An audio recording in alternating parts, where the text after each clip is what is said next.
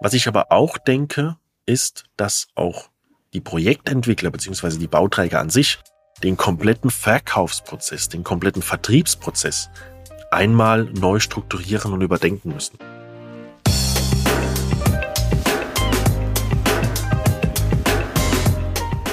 Hallo und herzlich willkommen zu einer weiteren Folge des Makler Podcasts. Wir sind mittlerweile bei der zehnten Folge angelangt.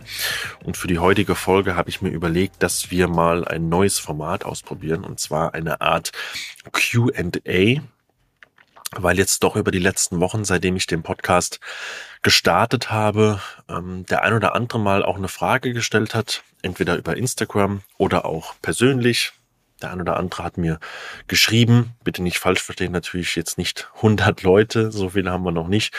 Aber es hat mich doch gefreut, dass äh, sowohl der ein oder andere aus dem, aus dem persönlichen Netzwerk als auch dann tatsächlich über die sozialen Medien äh, Kontakt zu mir aufgenommen hat. Vielen, vielen Dank dafür und an der Stelle schon einmal von mir persönlich vielen Dank an alle, die sich wöchentlich die Folgen anhören und die uns unterstützen. Teilt ähm, die Episoden sehr, sehr gerne. Verteilt es weiter an alle, die ihr kennt, äh, die Makler sind oder Maklerin sind oder die überlegen, in die Branche, in diese tolle Branche zu uns zu kommen und für die, alle, die es interessant sein könnte. Also, ich habe mir ähm, ein paar Fragen rausgeschrieben. Wir schauen mal, wie viel wir durchgehen. Ich fange mal mit der ersten an.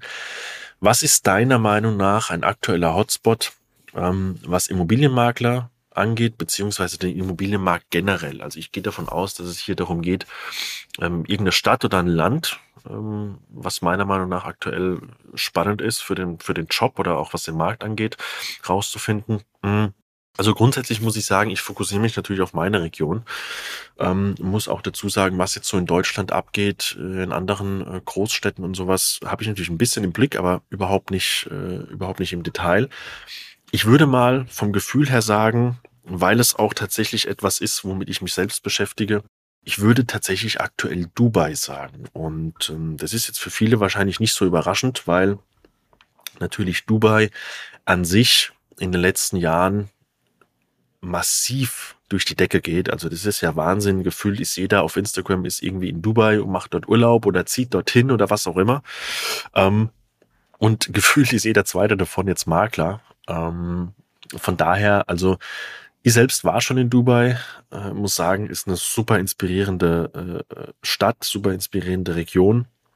Und natürlich, äh, was die können, ist das Thema Mindset, ist, ist brutal. Also was dort gebaut wird in kurzer Zeit, ist Wahnsinn. Man muss dazu sagen, äh, ich, ich kenne einen Makler aus Dubai, hatte mal äh, mit einem wirklich auch intensiver Kontakt, hatte mich auch mal mit ihm getroffen. Er war auch mal hier in Landau. Liebe Grüße gehen raus an Daniel Garofoli. Vielleicht schaffen wir es ja irgendwann, dass er hier zu Gast ist im Podcast. Ähm, und der Daniel hatte mir damals auch gesagt, die Problematik bei diesen schnellen Bauen, und es liegt ja auch auf der Hand, ist natürlich, dass vieles in der Vergangenheit auch von der Qualität her nicht wirklich hochwertig gebaut wurde. Ich möchte es jetzt nicht vertiefen, das ist heutzutage sicherlich anders, davon gehe ich mal aus. Was ich aber mitbekomme, ist, dass, wie gesagt, gefühlt jeder zweite irgendwie jetzt Makler in Dubai ist oder dort irgendwas machen will. Ähm, das erleichtert natürlich die ganze Sache nicht. Also wenn du drüber nachdenkst, ähm, jetzt nach Dubai auszuwandern und dort Immobilienmakler zu werden, dann äh, probier es. Also ähm, ich denke, jeder hat eine Möglichkeit, wenn er gute, wenn er gute Leistung ab, äh, abliefert, auch in Dubai, äh, sicherlich. Tolles Leben dort, könnte ich mir auch selbst vorstellen für mich, ähm, dort zu leben.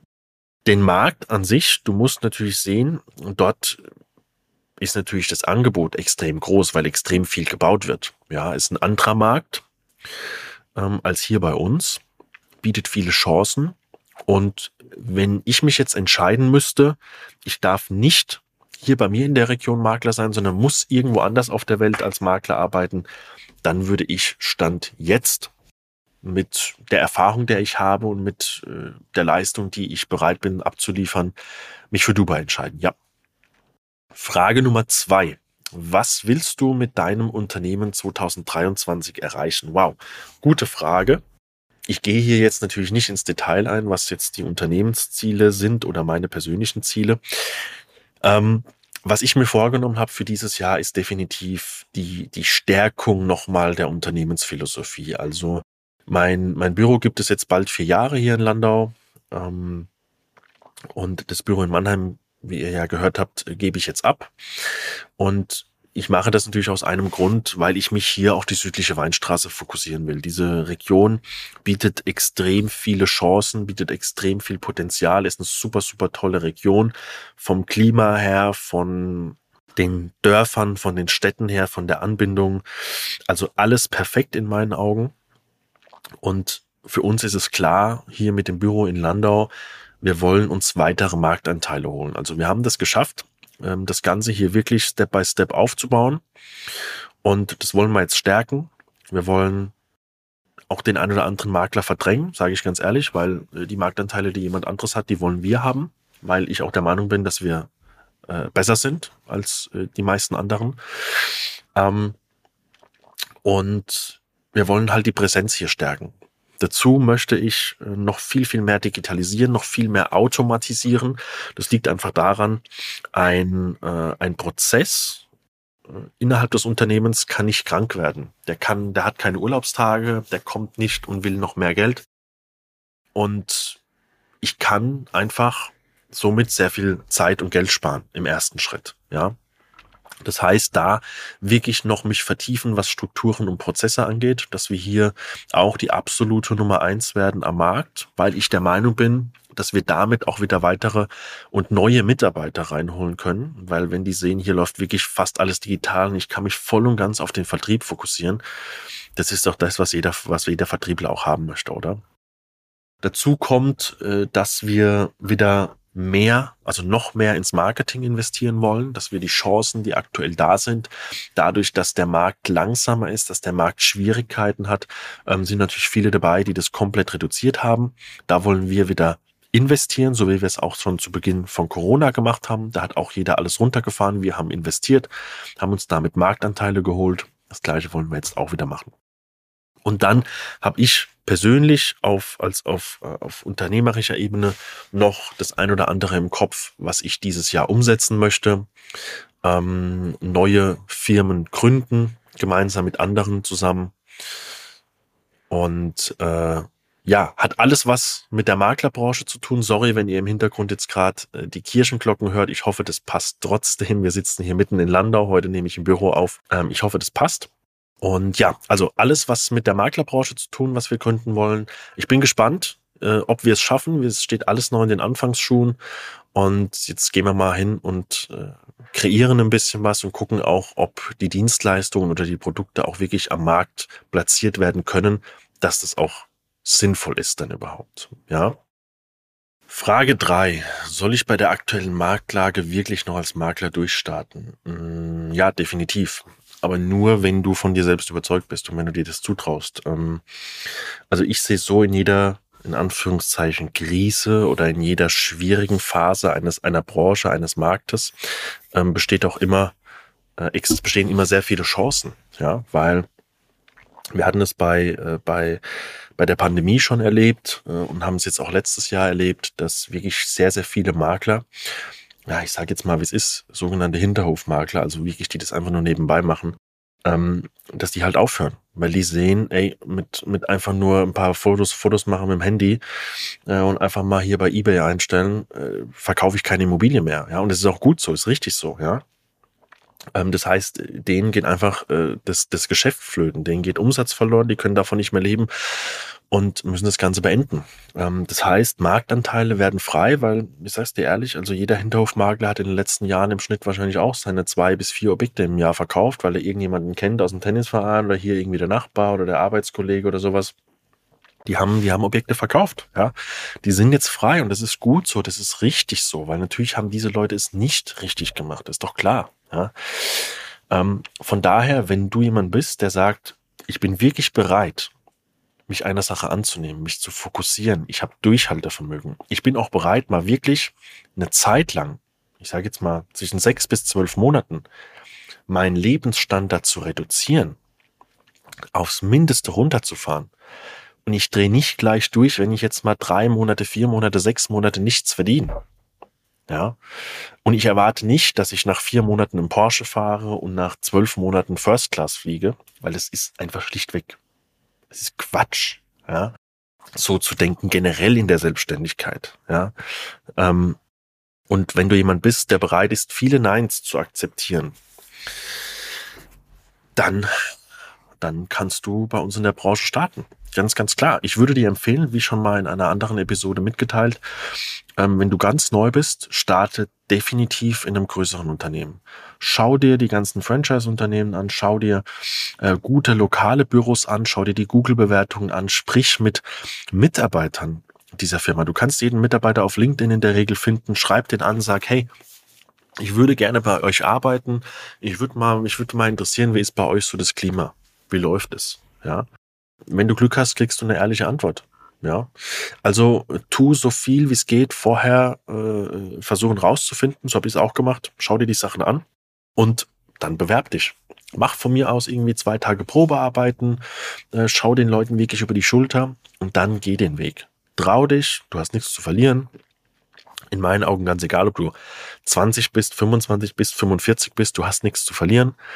Und ähm, sei dir aber dessen bewusst, es ist kein einfacher Job. Du musst wirklich Gas geben. 12, 14, 16 Stunden Tage am Anfang muss oder darf kein Problem sein. Okay?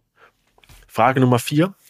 Werden, oh, spannende Frage. Werden Neubauten in den nächsten Jahren zum Erliegen kommen? Hm. Ich schätze mal, dass der Fragesteller das natürlich bezieht auf die aktuelle Marktlage, also Erhöhung der Baustoffkosten oder der, der, der, der Erzeugerkosten plus ähm, natürlich nochmal die Zinsthematik, dass viele Leute sich einfach diese Preise nicht mehr leisten können. Ich persönlich würde sagen, ich glaube nicht. Also in Deutschland herrscht weiterhin Wohnungsmangel. Wir brauchen Wohnraum. Wir brauchen sicherlich mehr, mehr bezahlbaren Wohnraum als immer nur Luxus, äh, Luxuswohnraum. Das ist definitiv der Fall. Man muss natürlich aber auch sagen, also wenn ich jetzt selbst Bauträger oder Projektentwickler wäre, ich würde mich auch, auch eher im Hochpreissegment äh, ansiedeln wollen als jetzt im Sozialbau. Das ist einfach so, weil da auch wieder wahrscheinlich Bürokratie und so weiter ist jetzt ein anderes Thema.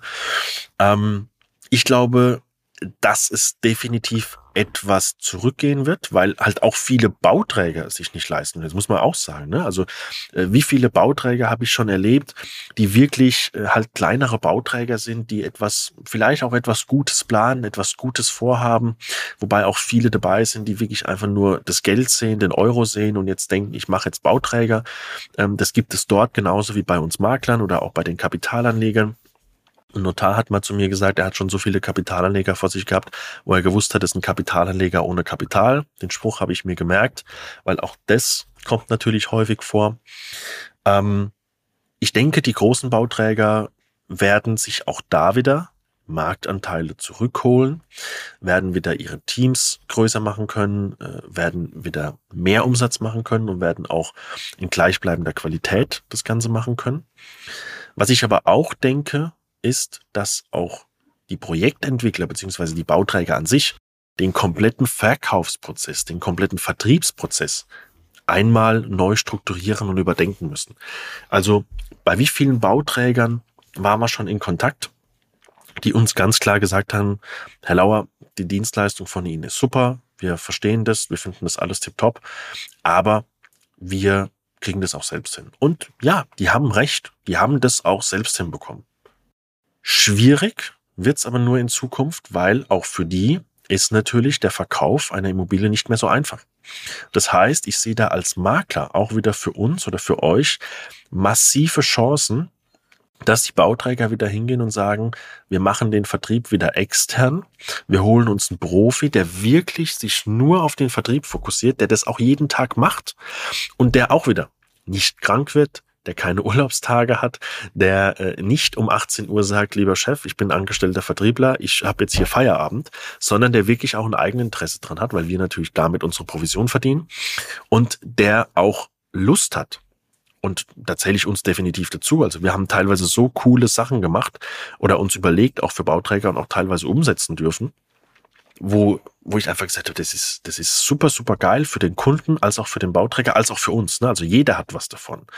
Und ich glaube, dieser Prozess wird extrem spannend sein, zukünftig zu sehen, weil da werden viele dabei sein, die sagen, okay, ich schaue mir doch wieder die Makler an, ich suche mir jemanden vor Ort, der macht es für mich und der Vertrieb ist wieder extern. Also davon bin ich überzeugt. Sicherlich, sicherlich nicht bei allen, aber ich denke, dass wir uns da das ein oder andere ähm, an Marktanteilen wiederholen können.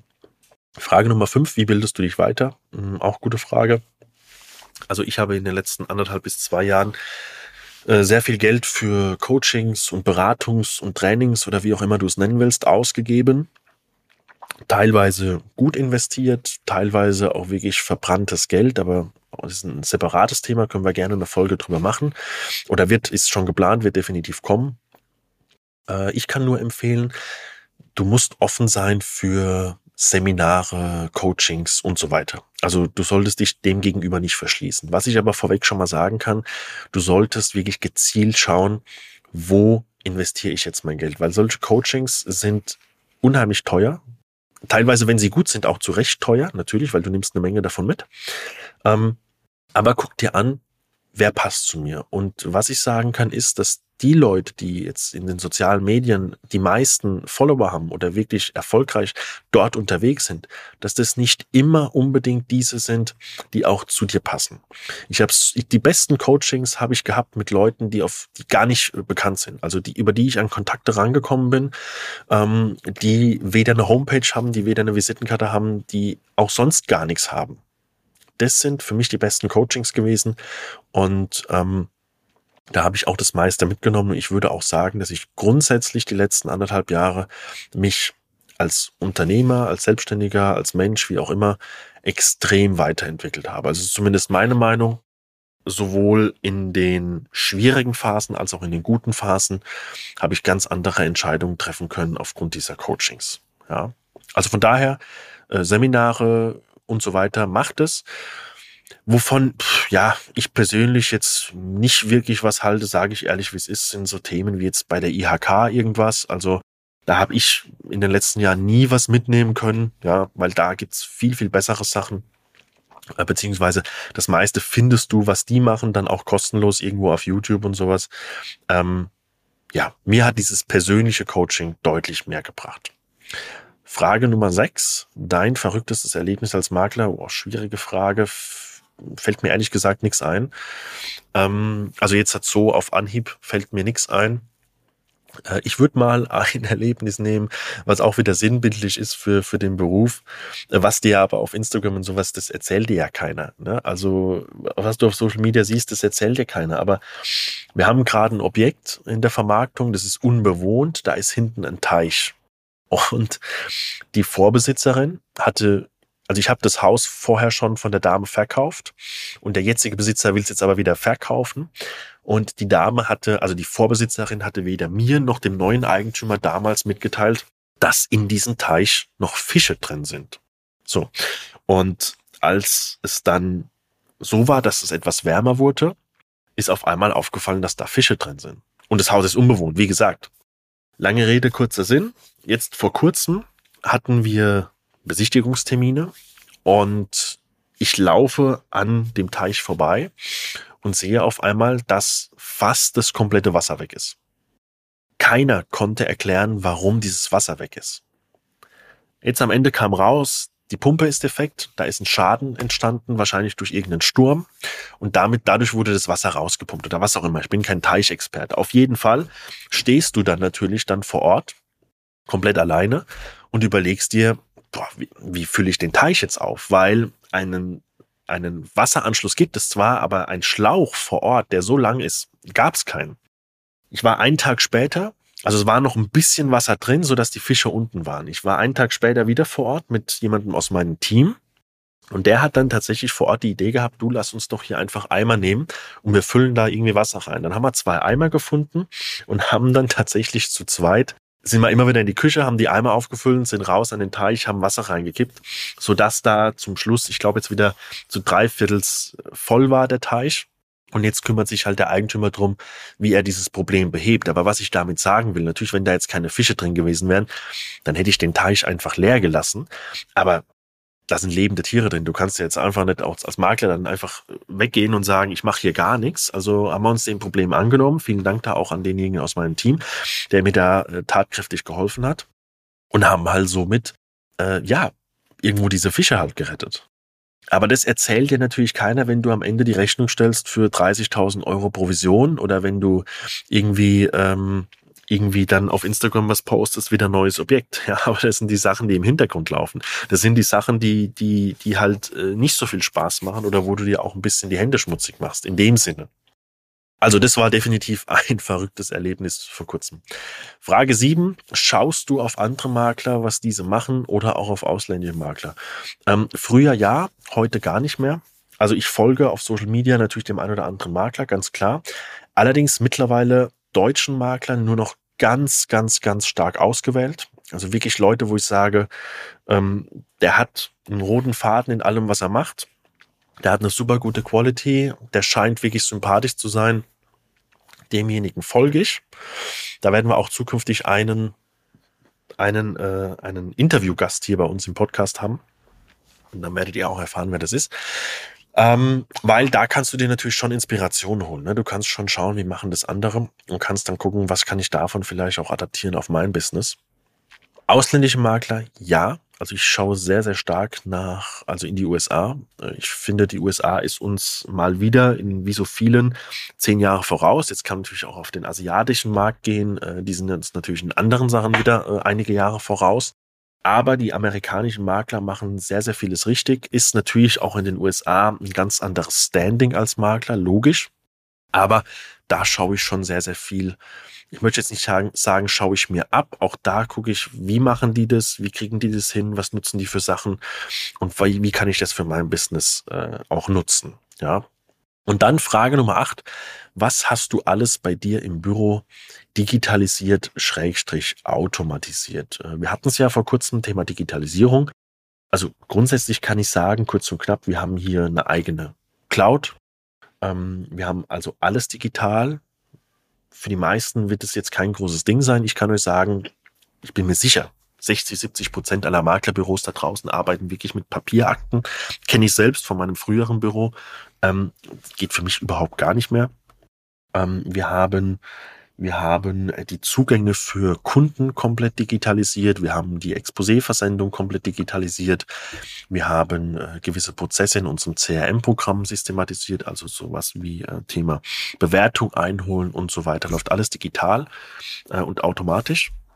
Und äh, das Thema Automatisierung, ich habe es ja gerade schon angesprochen, will ich dieses Jahr noch sehr, sehr stark vertiefen. Da ist noch extrem viel Potenzial in der Branche und auch bei uns, gell, da muss ich ganz klar sagen. Aber ein Beispiel, wo mich immer jeder fragt, oh, warum habt ihr das gemacht? Wie habt ihr das gemacht? Wir haben beispielsweise auch das Thema Exposé-Erstellung äh, komplett automatisiert. Zumindest haben wir eine, einen Prozess, der uns das ermöglicht, wenn wir das wollen. Also, wenn wir ein neues Objekt reinholen, dann ist bei uns ganz automatisch Fotograf wird gebucht, Architekt wird gebucht für Wohnflächenberechnung, wenn wir eine brauchen, wenn keine da ist. Es wird ein Termin erstellt. Wir haben die Möglichkeit, äh, Termine über, äh, über eine Software automatisch äh, zu vereinbaren. Ja, ist jetzt auch keine große Sache, aber haben wir auch gemacht. Dann wird zum Kunden gefahren, es werden die Fotos gemacht. Der Architekturfotograf bearbeitet die Fotos, stellt uns den 360-Grad-Rundgang zur Verfügung, stellt uns die Fotos zur Verfügung. Alles digital, äh, logischerweise digital. Also der drückt die jetzt nicht aus, das ist logisch. Aber alles völlig automatisch. Die kommen bei uns ins CRM-Programm. Und dann hätten wir die Chance, wie gesagt, wenn wir das wollen, nehmen wir nicht immer in, äh, in Anspruch, muss ich dazu sagen, aber wenn wir das wollen, das haben wir einen Dienstleister, der sich automatisch diese Daten rauszieht und der ganz automatisch anhand eines Layouts, das wir vorher oder was wir einmalig mit ihm zusammen aufgesetzt haben, uns das komplette Exposé erstellt, uns dieses zusendet und auch automatisch in den Druck gibt, so dass es ein paar Tage später bei uns hier im Büro ist und somit sparen wir uns die komplette Erstellung des Exposés. Also ein großer Faktor. Warum mache ich das? Beziehungsweise warum machen wir, machen wir es nicht immer? Ich sag's euch. Mein Anspruch damals war, ich möchte eine gleichbleibende Qualität. Und nun ist es so, dass jetzt Mitarbeiter A schreibt die Texte so, Mitarbeiter so, äh, Mitarbeiter B schreibt die so, ich schreibe die so. Das heißt, du hast keine gleichbleibende Quality. Wenn du jetzt einen Dienstleister hast, der das für dich macht, wo professionelle Werbetexter davor sitzen, die auch ganz genau wissen, wie müssen sie das schreiben. Also Copywriting und so weiter, ne? dieses ganze Thema verkaufsfördernd schreiben, also Texte schreiben. Ähm, dann hast du eine gleichbleibende Qualität. Das war ja auch der Anspruch bei dem, bei dem, ähm, bei dem Fotografen, dass wir gesagt haben, wenn wir einen Fotografen haben, der macht für uns die Fotos, haben wir eine gleichbleibende Qualität, sodass der Kunde und das spüren wir jetzt nach circa vier Jahren am Markt. Haben wir wirklich viele Leute, die auf uns zukommen, die sagen, ähm, ich habe sie schon öfters gesehen, ich habe schon öfters Objekte von ihnen gesehen und ich merke einfach, da ist eine gleichbleibende Qualität drin. Ich möchte mal ein Objekt verkaufen, das hätte ich auch gerne. Ja, also es wird sich auszahlen, wenn du konstant Qualität ablieferst. Und das ist der Grund, warum wir vieles digitalisieren, natürlich auch kostentechnische Punkte. Schnelligkeit. Schnelligkeit ist der Schlüssel zum Erfolg, ist unser größter Hebel. Ich habe vor kurzem ein Teammeeting hier gehabt, da habe ich gesagt, also am Anfang des Jahres, da habe ich gesagt, Schnelligkeit ist unser größter Hebel und wir müssen noch schneller werden als sonst. Und ich bin mir sicher, und das soll bitte nicht arrogant denken, ich glaube, dass wir am Markt schon die schnellsten sind. Das ist wirklich, wirklich meine Meinung, das ist, was ich auch immer wieder höre. Aber das geht noch schneller bei gleichbleibender Qualität. Also, das waren die acht Fragen. Ich hoffe, es hat euch gefallen. Ich hoffe, ihr konntet ein bisschen was mitnehmen. Spannendes Format. Zehnte Folge ist rum. Ich freue mich auf weitere Folgen. Ich freue mich auf die ersten Interviewgäste, die demnächst kommen. Und äh, wenn ihr weitere Fragen habt, wenn ihr Themenvorschläge habt, wenn ihr Gastvorschläge habt oder wenn ihr selbst auch Gast sein wollt hier bei mir im Podcast, jederzeit gerne, schreibt mir. Äh, die Kontaktdaten findet ihr in den Show Notes. Lasst uns ein Like da, lasst uns ein Abo da, teilt die Folge. Euch gute Geschäfte. Vielen Dank fürs Zuhören.